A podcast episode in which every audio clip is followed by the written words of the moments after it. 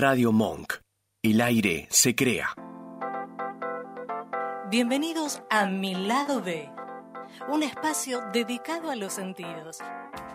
Dale, prepárate, vamos a disfrutar de un nuevo encuentro.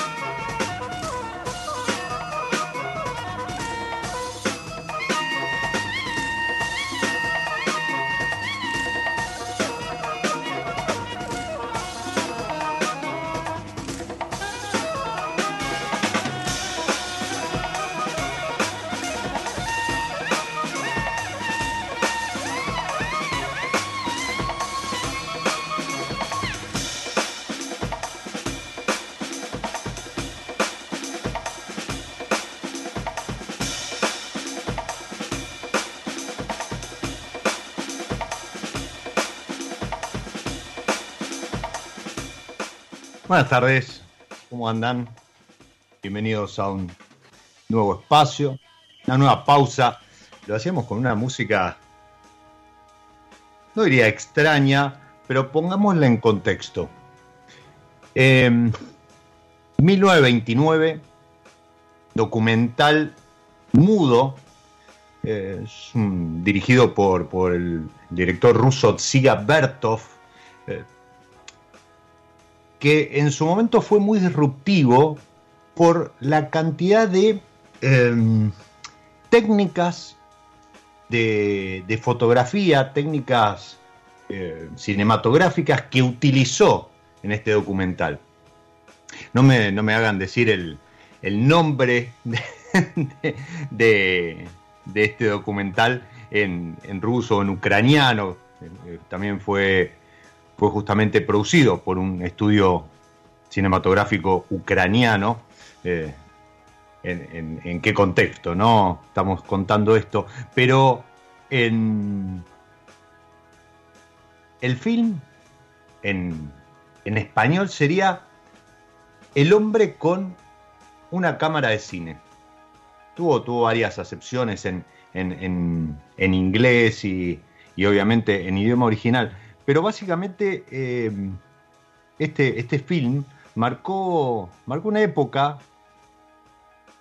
y marcó también una tendencia en cuanto al culto por hacer cine, por hacer fotografía, nuevamente, por la cantidad de técnicas en, tan corto, creo que dura una hora el documental, en, en, tan corto tiempo que utiliza el director. Bueno, en el 2003 de Cinematic Orchestra, la, banda de, jazz y electrónica británica, le pone eh, música y lanza el tema este que acabamos de escuchar en un single como justamente El hombre con una cámara de cine. Toda esta intro, nos fuimos al principio del siglo pasado, fue para recibirlo a él, que ha devenido con los años también en un hombre con una cámara de cine. Eh, pasó por radio, pasó por televisión, televisión eh, y radio muchos los, recordamos, pero mejor que empecemos a, a recorrer junto con él este camino que lo hizo convertirse en un hombre con una cámara de cine. Bienvenido, Alfred Oliveri, a mi lado B. ¿Cómo estás? Hola, hola Diego, hola amigos, hola a todos. Gusto en saludarlos. Un placer, un placer tenerte y, te agradezco el tiempo, el hueco y a Paula también que hizo la gestión. Sé que acabas de, llegar de Perú, donde ya estás arrancando, eh, ya estuviste filmando tu nueva película. Y, y, algo que, a ver, podría ser normal, ¿no? Eh, hoy, hoy la tecnología permite que, que muchos despunten de, el, vicio de, hacer cine o, de, grabar spots, documentales y demás, pero vos te enfocaste en, primero en gastronomía, y empezaste a retratar historias, yo lo contaba en, la presentación, en el anuncio del, episodio de hoy, eh, cocinas, chefs y demás. Y ahora ya empezaste a incursionar con un mundo que para los que están escuchando eh, no sé muy querido y es el mundo de los enólogos, los viñedos, la, producción de, vino y demás. ¿Cómo fueron estos años que te llevaron a convertirte en esto, ¿no? Un, contador de historias enogastronómicas.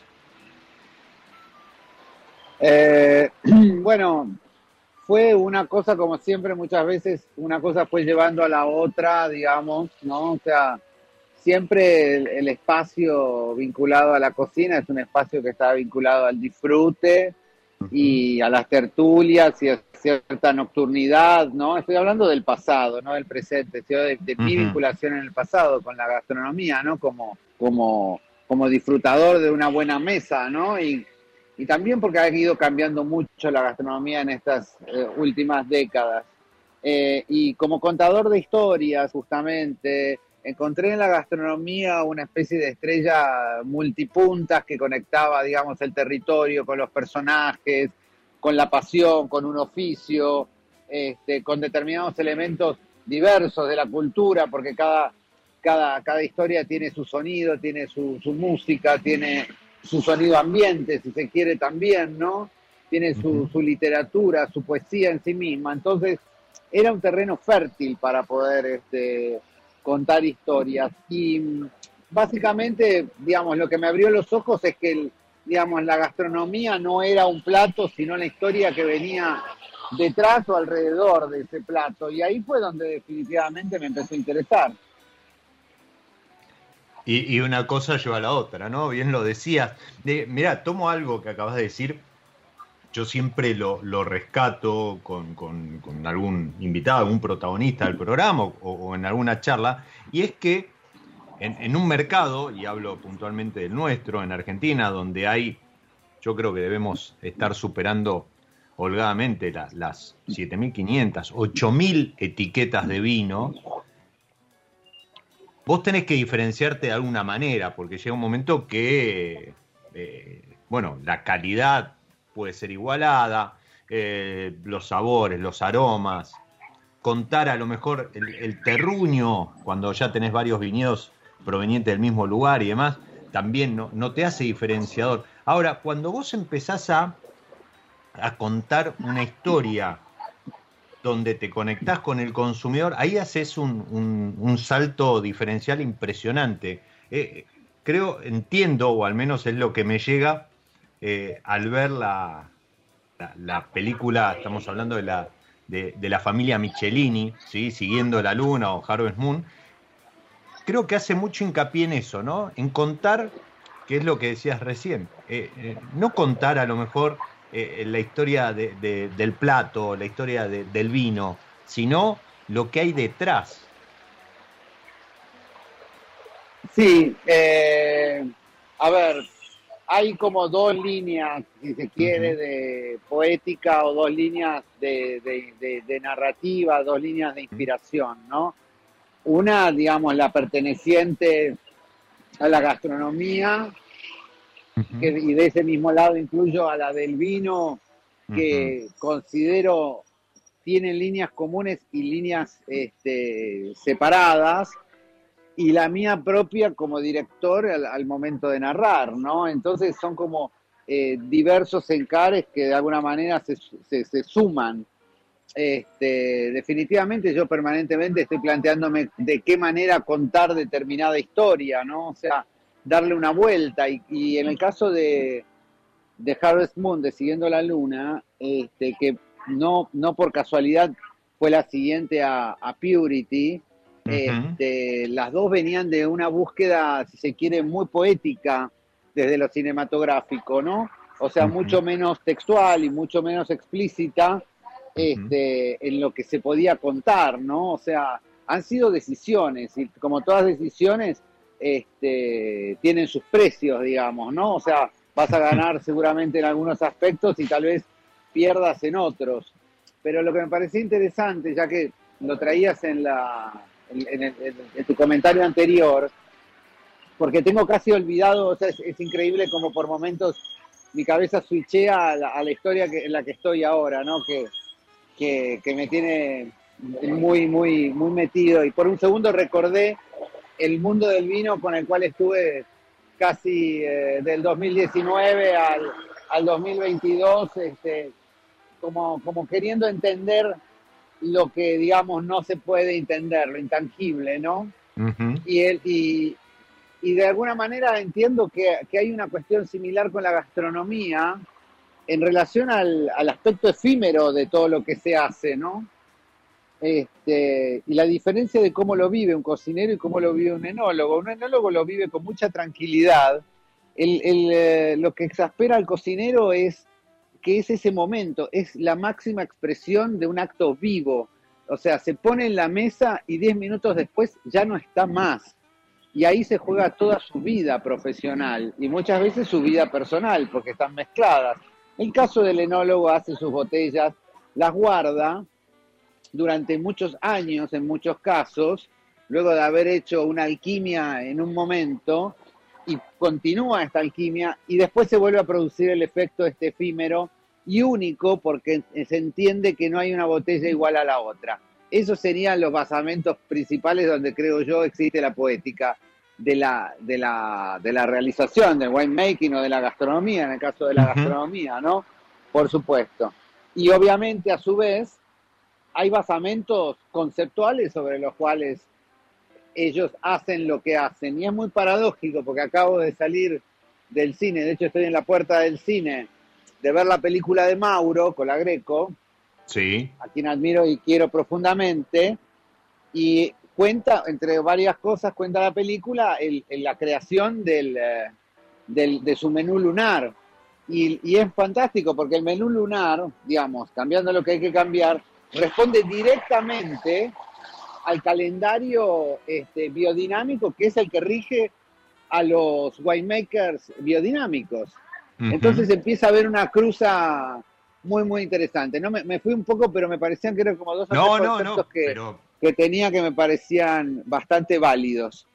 Pero, a ver, Alfred, lo, dijiste creo que a, segundos de haber comenzado. Todo tiene que ver con todo y, y, hay mucha conexión.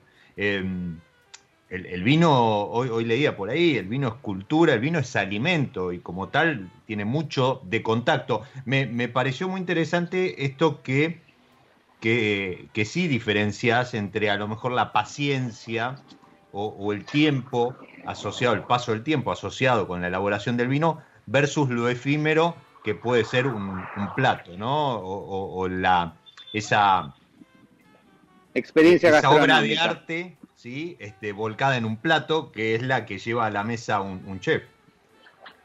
Tal cual. Y para, para, descontracturar un poco, ¿qué tal es trabajar con chefs, con, con enólogos y, demás?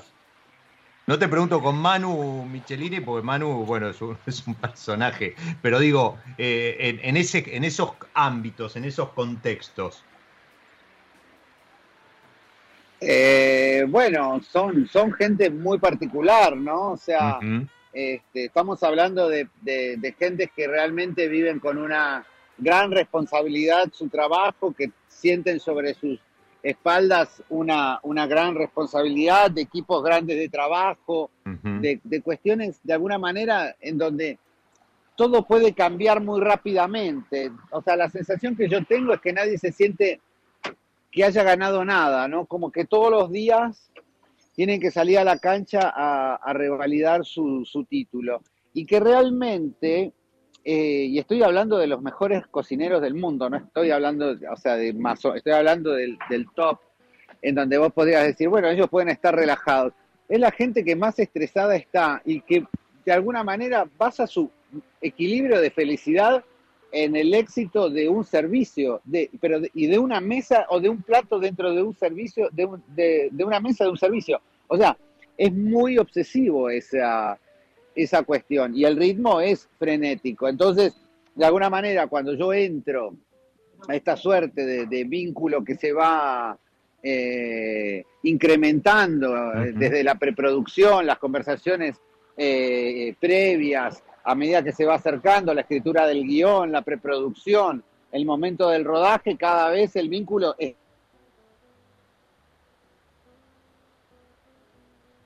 por lo general uno se pasa unos cuantos meses persiguiéndolos para que te atiendan el teléfono o tener reuniones de más de cinco minutos y armar como rompecabezas ilusorios sobre lo que él cree que puede querer o sí o no o no sé qué o lo- y hasta que finalmente empieza a haber un tete a tete y se termina encontrando un punto un punto de Una comunión, negociación. un punto digamos de confluencia este, que hace también que las cosas terminen sucediendo, ¿no? Que es el punto de emoción. El punto de emoción. ¿Qué, qué concepto? ¿Cómo, cómo lo definís?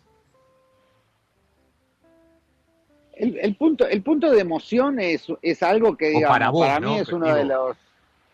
para- digamos, para mí el punto de emoción es uno de los objetivos principales o primordiales dentro de, de- de- de mi core, de mi trabajo, de mi cuerpo de trabajo. O sea, si mis, si mis películas no emocionan, o sea, ¿qué, qué? Entonces, ¿qué? Si no transforman en algún punto mínimamente, o sea, porque para que algo te informe de algo, no sé, lo tenés en internet, ¿entendés? Creo que si mi aporte puede llegar, si hago bien mi trabajo, mi objetivo es ese. Y Movilizar, después ¿no? eso Que- que- sucede, en- y eso creo que en general termina pasando en algún momento de las películas, en cada una de mis películas, y termina sucediendo en algún momento de esos rodajes y esas producciones. Hay determinados momentos donde ese punto se encuentra y que de alguna manera co- coincide con el momento que se transmite dentro de la película.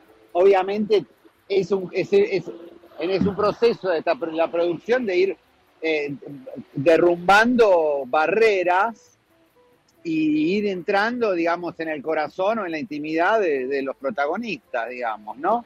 Este, y eso sucede en un proceso de tiempo muy acelerado. Esos vínculos muchas veces llevan años, yo los resuelvo en dos meses, los tengo que resolver en dos meses, digamos. Para después, eh, inclusive, compilarlo, editarlo, o, o, mejor dicho, mostrarlo en una hora, o hora y media, o dos horas, o, o- o 30 minutos, lo que dure, eh, lo cual creo que incluso es más difícil aún. Sí, eh, a ver, siempre lo importante es tratar de tener un ángulo, ¿no? O sea, de, tener algo que realmente pueda ser eh, relevante, ¿no? O sea, que puede ser algo mínimo, porque puede ser algo interno dentro de... Y hablamos de personajes porque realmente las personas, que son documentales o personas reales, en la pantalla se convierten en personajes, ¿no? Eh, y entonces está ese juego de cierto estado de transformación de los personajes, intentando lograr la transformación a partir de eso en, en, en- en el espectador a partir de que, de que lo recibe, ¿no? O sea, qué sé yo, eso en Tegui es muy claro, tiene que ver mucho también con la personalidad de los, de, justamente de los protagonistas, porque no son actores, no es una historia que yo escribo donde ellos hacen una cosa determinada. El objetivo mayor que yo persigo es que ellos sean ellos mismos a su máxima expresión.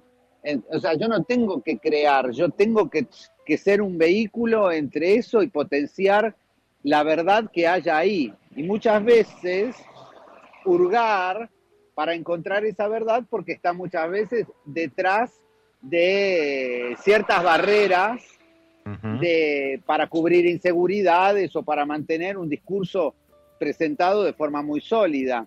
Hay quienes incluyen la emoción dentro de su discurso, dentro de su personalidad y hacen todo mucho más fácil porque son mucho más transparentes, como el caso de Mauro, como el caso de Germán. Gente que realmente se emociona en cámara y por supuesto tiene un resultado directo en la pantalla.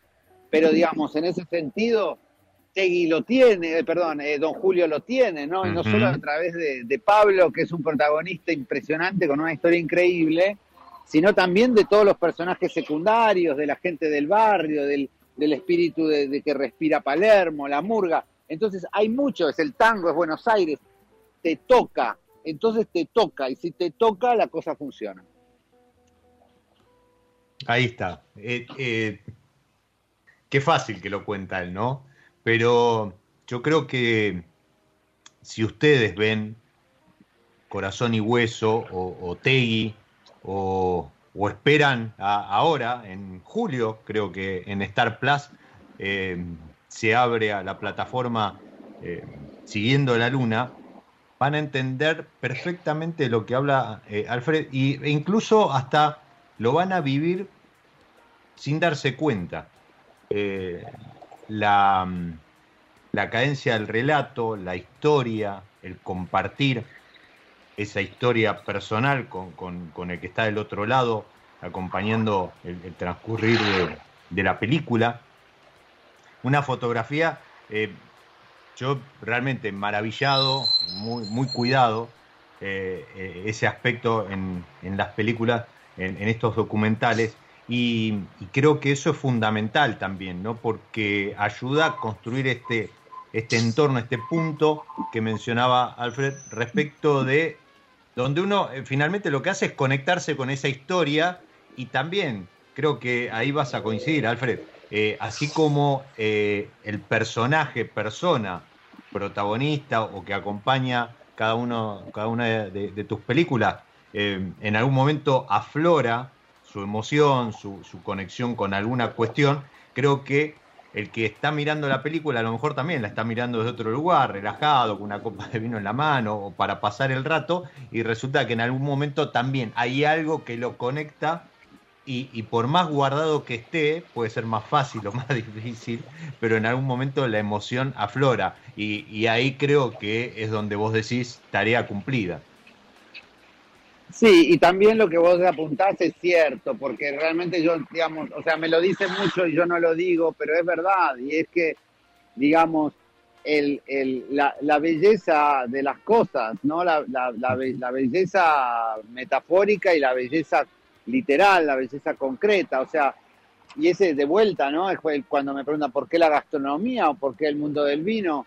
Bueno, porque es, es, es muy bello, estamos rodeados de belleza y una vez más yo soy simplemente un, catalizador de, de, la belleza alrededor, ¿no? Y, y, es, y, es, y es, muy eh, gratificante, te devuelve, ¿no? Regarding, ¿no? Te devuelve mucho el, dar belleza.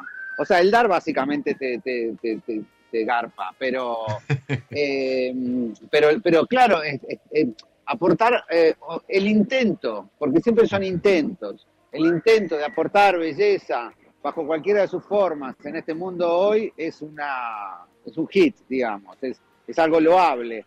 Eh, y eso me parece que, es importante, porque, digamos, la emoción puede pasar en un calabozo también, y también puede haber cierta belleza en un calabozo, pero es un garrón. Eh, esto respira mucho y está del lado sunny de la vida, ¿viste? Está del lado soleado de la vida. Del lado instagramiable de la vida, podríamos decir.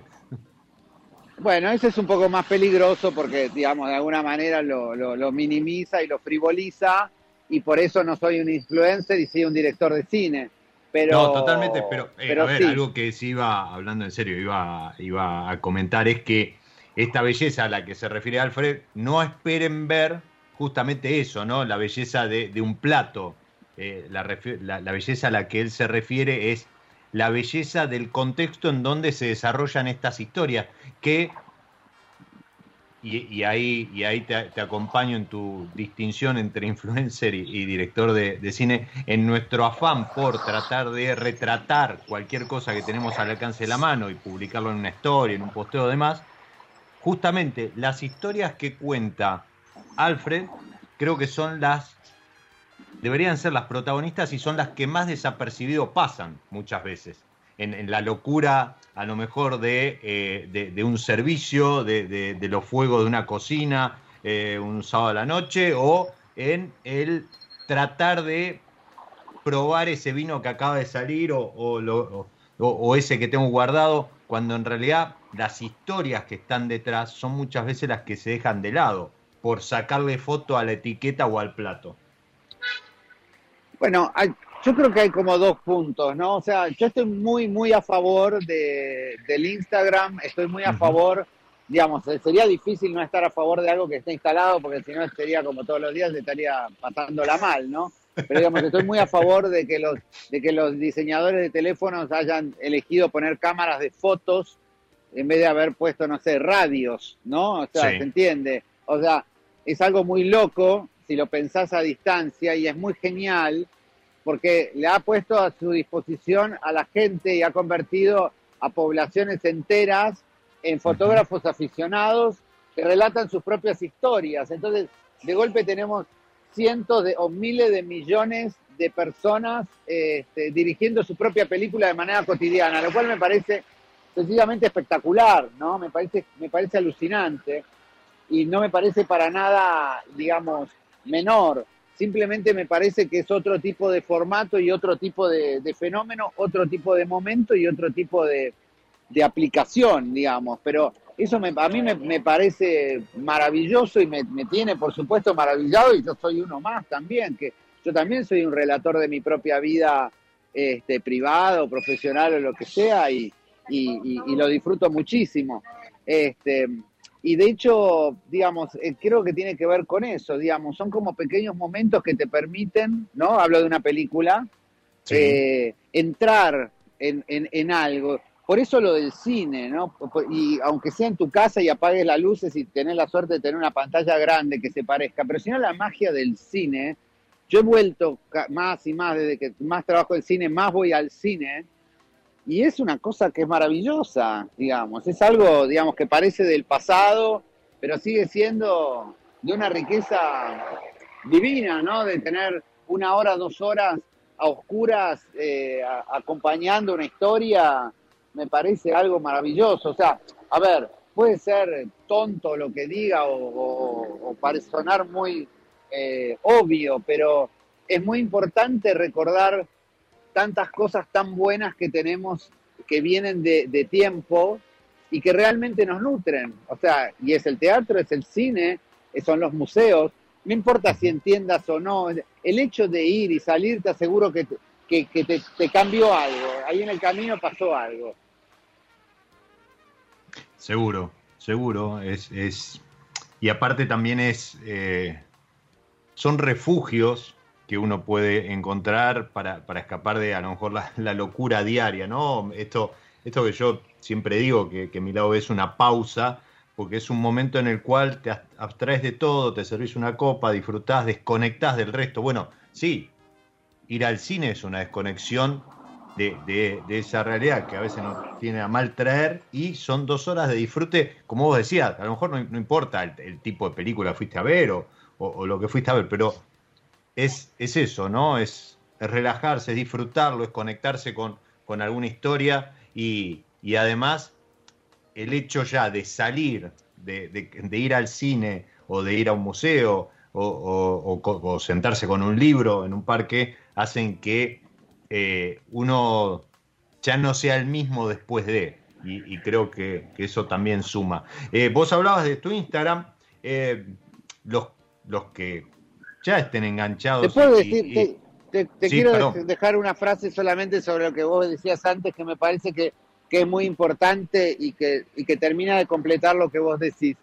En realidad, yo creo que es muy interesante el planteo, la formulación como propuesta para todos, de entender que, que cómo sería si fuese al revés que lo pensamos. ¿Qué pasa si cuando entramos a un cine o a la lectura de un libro, es cuando estamos conectando. Porque entonces, porque si no estamos dando la idea de que necesitamos desconectar de algo y que eso es, algo que es un tiempo fuera. Me parece que estamos muy desconectados la mayor parte del tiempo y que por lo menos puede haber motivos o momentos que nos vuelvan un poco a conectar, porque la, la realidad, o sea, está bastante alienada. Entonces, más que la necesidad de salir, es la necesidad de volver. Y, es, y eso como propuesta me parece que es interesante como, como para que quede flotando, porque eh, es, necesario, digamos. No, no, totalmente. a ver, han pasado dos años que, que si en algún lugar teníamos dudas acerca de, creo que acaban de confirmar que sí, es necesario. Y, es verdad, uno, uno lo, piensa como momentos de desconexión, cuando en realidad son esos momentos donde eh, bueno, lo decíamos recién hablando de, tus películas, eh, son momentos en los cuales uno se puede conectar con sentimientos, con historias y demás. Eh, en, realidad es eso, ¿no? Es, conectarse con y, cortar un poco con, la Matrix, haciendo el, paralelismo con esa, con esa saga. Yo decía que... Volvamos al Instagram, sí.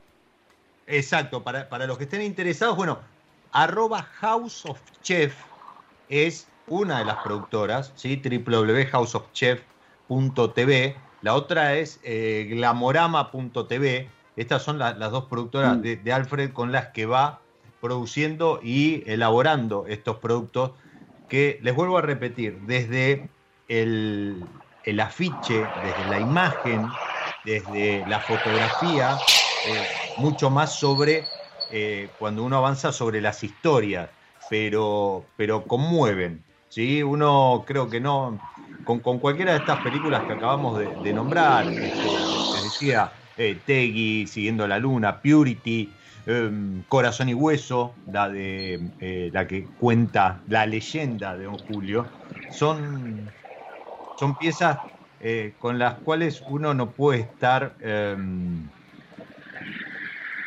no pasan, no pasan desapercibidas. ¿sí? Cuando uno las ve, para los que estamos en, eh, de algún modo enlazados con, el mundo del vino, con el mundo de la gastronomía, con, el mundo del disfrute, en algún momento nos tocan. Y, eso, eso está muy bueno. Y, tanto nos tocan, y, después de la pausa que vamos a meter ahora, nos vamos a, poner también un poco en, eso, ¿no? Porque si bien las películas cuentan historias, conectan y demás, eh, también son embajadoras.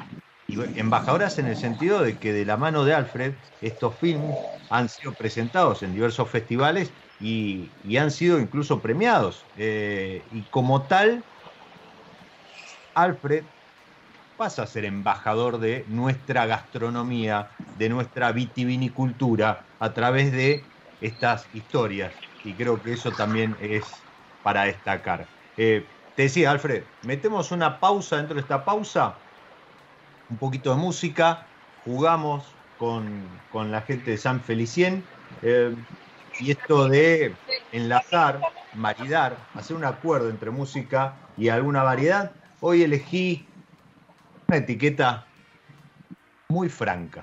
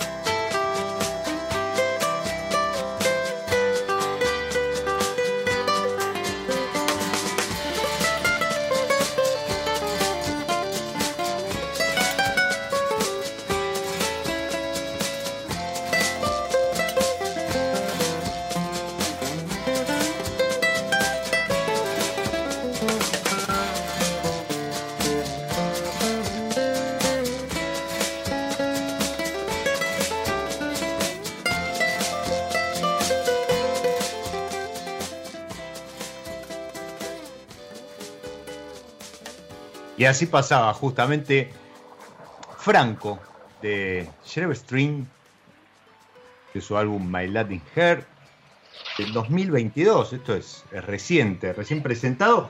Tema ideal, Franco, para acompañar el Cabernet Franc de San Felicien.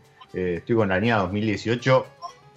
Súper, sí, yo creo que más que para tomarlo acompañando una charla hay que, hay que ponerle algo al lado, sobre todo en un día de tormenta como hoy acá en Buenos Aires, pero, pero va muy bien, va muy bien. Y lo que va muy bien es la charla con, Alfred. Em, y, antes de la pausa, yo le, contaba, enumeraba algunas de las películas y decía que han estado desfilando por festivales entre eh, entre una y otra, obviamente, hay, hay una pausa, hay volver a, producir, elaborar y demás. Pero, pero contanos cómo, cómo es esto de eh, un festival de mm, cine gastronómico, ¿sí? Porque uno siempre, bueno, está acostumbrado, obviamente, a, las películas eh, del, mainstream y demás, los premios, etcétera. pero, pero ¿cómo, cómo ¿Qué juega en un festival de, eh, por ejemplo, en el de Málaga, eh, en, cuanto a película gastronómica o cine gastronómico? Los festivales son, este, son festivales mainstream, o sea, son no son festivales exclusivamente de gastronomía, sino son festivales completamente... Eh, y son festivales, en este caso han sido, bueno, o sea, yo tuve mucha suerte, todo, todo, todo está siendo una locura, ¿no? Es un, es un sueño, ¿no? no Era algo que yo no me imaginaba, eh, no, me lo, no me lo hubiese permitido, ¿no? Seguramente, salvo por una cuestión de necesidad en la primera película, en Tegui, en donde no sabía muy bien cómo encontrar los recursos para, para poder este, editarla y terminarla y demás. Y ahí apareció en donde San Sebastián, que digamos todo el mundo conoce el Festival de San Sebastián, pues es un festival de cine, de, básicamente de ficción y de documentales, pero que tenía, o tiene de hecho, junto con Berlín, que ahora no tiene, pero tenía, una sección de, cine vinculado a la gastronomía.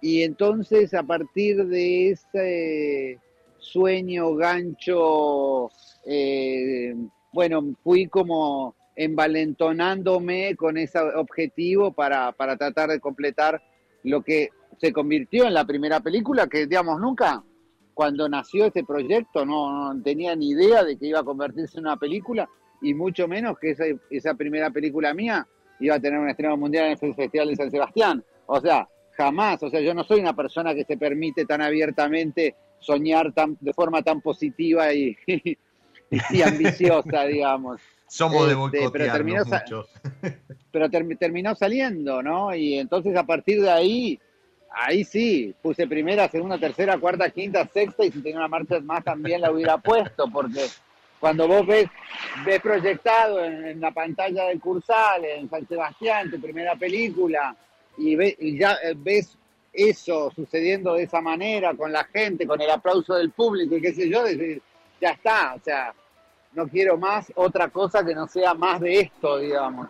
Y de alguna manera así fue, y aparte la, la misma industria, si se quiere, me fue acompañando en ese sentido. O sea, eh, al día siguiente de, de, haber estrenado en San Sebastián, estando en San Sebastián, de alguna manera yo ya estaba este, cerrando las condiciones, digamos, de, de, la siguiente película de Don Julio, y me acuerdo que mismo desde San Sebastián nos fuimos a filmar una parte de la, de la película allí a Getaria con, con, unos maravillosos amigos cocineros vascos. Bueno, eh, ahí no paró más, ¿no? Entonces ya el año siguiente eh, se redobló porque la van premier fue, fue en Cannes, en el Marché du Film, de Don Julio, porque Pablo quería estar en Cannes, eso me acuerdo siempre, Pablo me dijo, yo quiero estar en Cannes, le dije, ¿qué, ¿a dónde querés? ¿Qué, ¿Qué querés de esta película? Yo quiero estar en Cannes. Bueno, estuvimos en Cannes.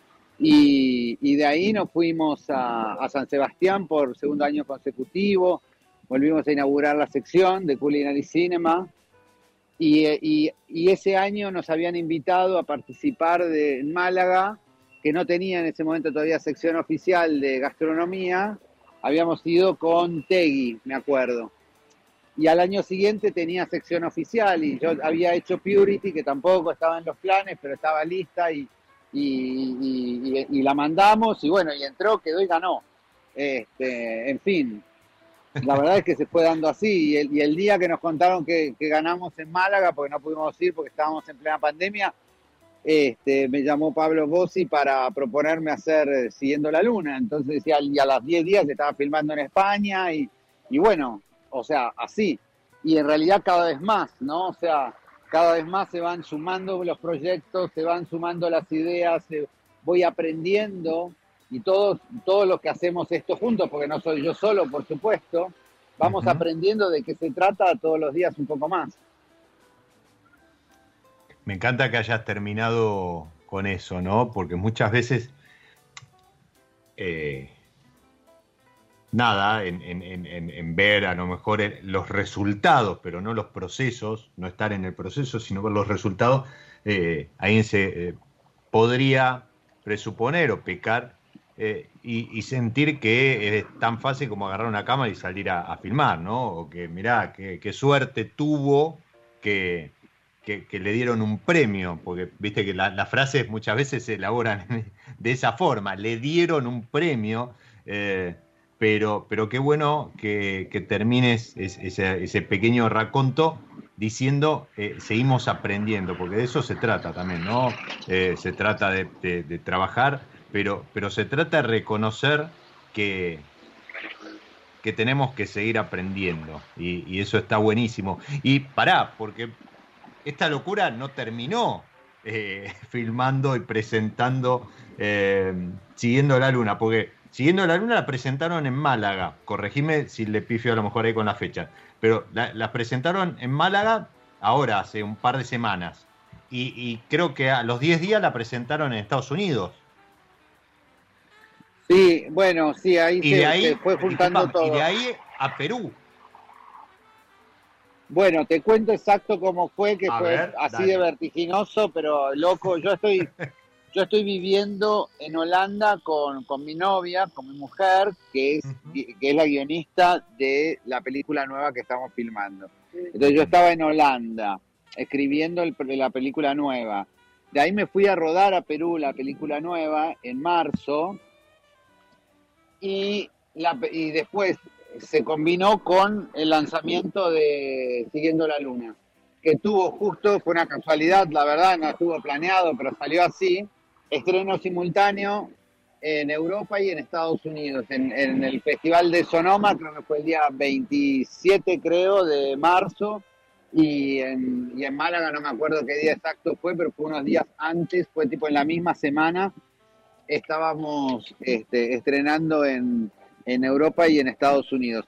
Y, yo de Lima me fui directamente a, al Festival de Málaga y ahí me encontré con mi novia, que, de hecho es la guionista de la película nueva, con lo cual, digamos, es, una, es una rueda Beatles muy, muy divertida.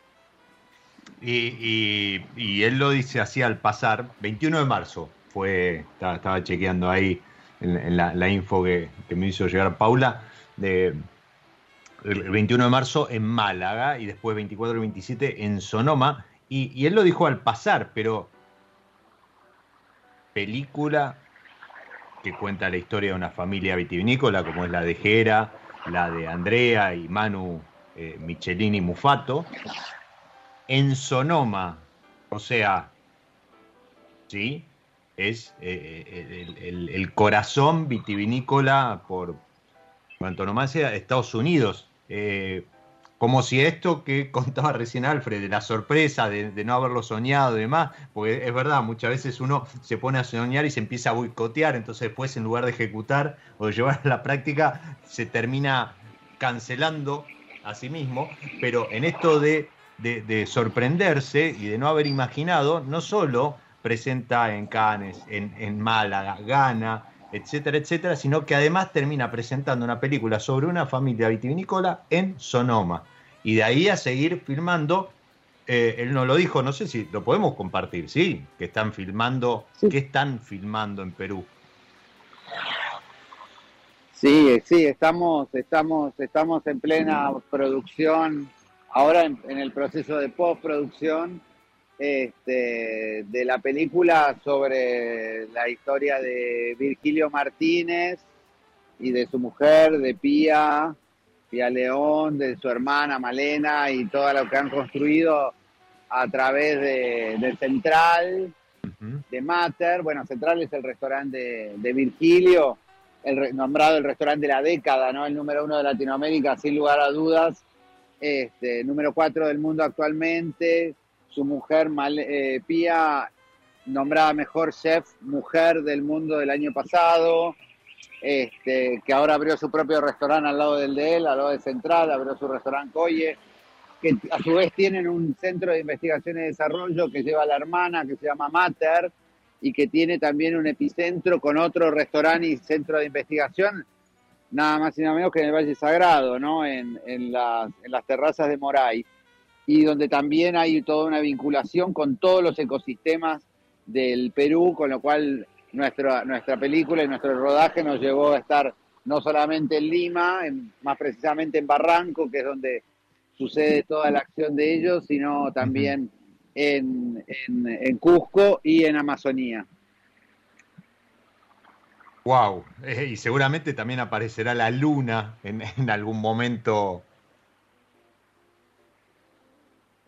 ¿O no? sí, pero, pero, sí, Hemos... sí, decime, perdón. No, no, no, que digamos, obviamente no tiene el protagonismo de la peli de los, de los chicos de Siguiendo la Luna, que fue realmente una, un, un moon chaser, ¿no? En un momento fue un verdadero siguiendo, éramos cazadores de lunas, pero sí recuerdo uno de uno de esos momentos de disfrute, porque uno por lo general en los rodajes, digamos, si tengo que establecer un porcentaje, diría que depende de los rodajes, ¿no? Pero este fue un rodaje, como casi todo, muy duro. Yo tuve COVID en el medio, o sea, fue mm. bastante complejo todo. Y, y, realmente estuve muy tenso siempre. Y hubo un momento que ya estábamos como en, faltando tres días o así, y salimos a, filmar en el atardecer del, del Valle Sagrado, por una larga ruta donde tenía un poco dispersos a todo el equipo. Tenía un camarógrafo en lo alto de un monte, tenía otro camarógrafo en el otro lado, tenía a mi asistente con el dron arriba, yo estaba yendo con, con la persona de la van recorriendo el coso, y apareció la luna en el atardecer, y son esos momentos, ¿no? O sea, son esos momentos que te marcan la justa proporción de las cosas, ¿no? Donde te, todo te lo pone en, caja, donde te, donde te da el sentido de, todo lo que estás haciendo, porque pues, podría pasar en muchos casos que uno no entienda por qué está haciendo lo que está haciendo y por qué la está pasando como la está pasando, porque no todo el tiempo es vino y rosas, pero hay momentos que te hacen entender el valor de todo lo demás. Señores, señoras, señoritas, Alfred Olivieri, el director de, estas películas, estos documentales que, venimos mencionando. Me, encantó eso, me encantó eso. No, te digo, yo siempre después de los episodios, cuando, cuando publico el link y comparto demás, eh, trato de, reflejar ahí algún textual. Eh, me, la complicaste para elegir solo uno, Alfred. bueno, muchas gracias. Ahí, ahí, ahí, se, ahí surge, ¿no? También la, creatividad y demás. Em, yo lo único que lamento, lo único que lamento es, em, bueno, los que están del otro lado van a tener que esperar hasta julio. Eh, julio está confirmado. sí, de hecho yo creo que hay, hay muchas posibilidades que se adelante el estreno de, Siguiendo la Luna de Harvest Moon en, en Star Plus. O sea, vamos a, comunicarlo, pero yo creo que hay muchas posibilidades de que lo, de que lo adelantemos porque, digamos, como te digo, se fue dando esta, esta combinación de promoción de una película con la producción de la otra.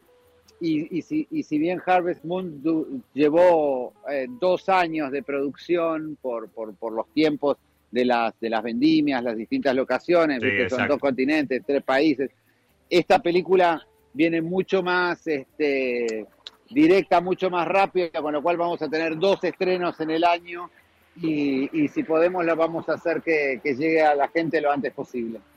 Bien, entonces bueno, ya saben, estar atentos, seguramente lo estaremos también comunicando en mi lado B, pero em, yo lo que lamento de verdad es que la charla llegó a su fin, el episodio pasó volando eh, y no me queda más que decirte gracias. Primero por el tiempo, sé que estás a las corridas, estuviste, me, anticipaste eso que ibas a estar ahí sobre el filo de la hora por, la, o estabas con, la película de, de Colagreco, este, iban a estar ahí con, con, una proyección, pero sobre todo, gracias por, por este, ¿no? Por este granito de un lugar diferente a la industria enogastronómica que, que le ha pasado no tan bien en, los últimos tiempos y creo que eh, hacer una pausa y conectarse con alguna de estas películas para, para conocer las historias detrás es una, una muy buena manera también de, decirle gracias a, a, la industria. Así que gracias por eso, por el tiempo y por, por todo lo que estás haciendo desde House of Chef. No, te agradezco a vos, Diego, por el espacio que tenés y por lo, bueno que generás, porque realmente creo que de eso se trata un poco, es un poco todos estamos haciendo eso en ese sentido, tratar de, aportar elementos que, que, nutran, que, iluminen, no por nosotros, sino por el hecho de, intentar tocar esa fibra, ¿no? O sea, yo pensaba en esto que decías vos recién y también todo es el resultado de, un modo, de un estado, ¿no? O sea, tratar de vivir de una manera más parecida a como tengamos ganas de vivir, con la gente con la que lo queremos hacer, haciendo si tenemos la bendición de poder hacer lo que nos gusta y poder hacerlo para otro y a poder compartirlo. Yo creo que justamente lo, lo interesante y como gran antídoto para, para eh, esta cosa egocéntrica de cual se habla, digamos, de los artistas y demás, es que como los cocineros, como los winemakers, como la gente que hace un programa de radio como el tuyo, o sea, lo hace para otro, o sea, hacemos cosas para otros, ¿entendés? Y eso me parece que es, eh, es eso, ¿no? De eso se trata un poco, ¿no? De hacer cosas que idealmente estén lo mejor posibles y que, y que dejen alguna cosita por un rato, y, que haga que la vida sea un poco mejor para todos, más allá de lo que hacemos, más allá de lo que disfrutamos. No tengo más nada que agregar. Eh, brindo por eso, por porque la vida sea un poco mejor cada, cada vez, ¿sí? O más fácil, más llevadera. Eh, gracias nuevamente, Alfred. Y los que están ahí del otro lado, también le digo gracias por haberse sumado. Espero que lo hayan pasado tan bien como Alfred como yo y, estén atentos a lo que se viene de mano de House of Chef. Como siempre les digo, soy Diego Migliaro, este es mi lado B y les deseo que disfruten. Chao. Nos encontramos en cualquier momento en otro episodio de Mi lado B.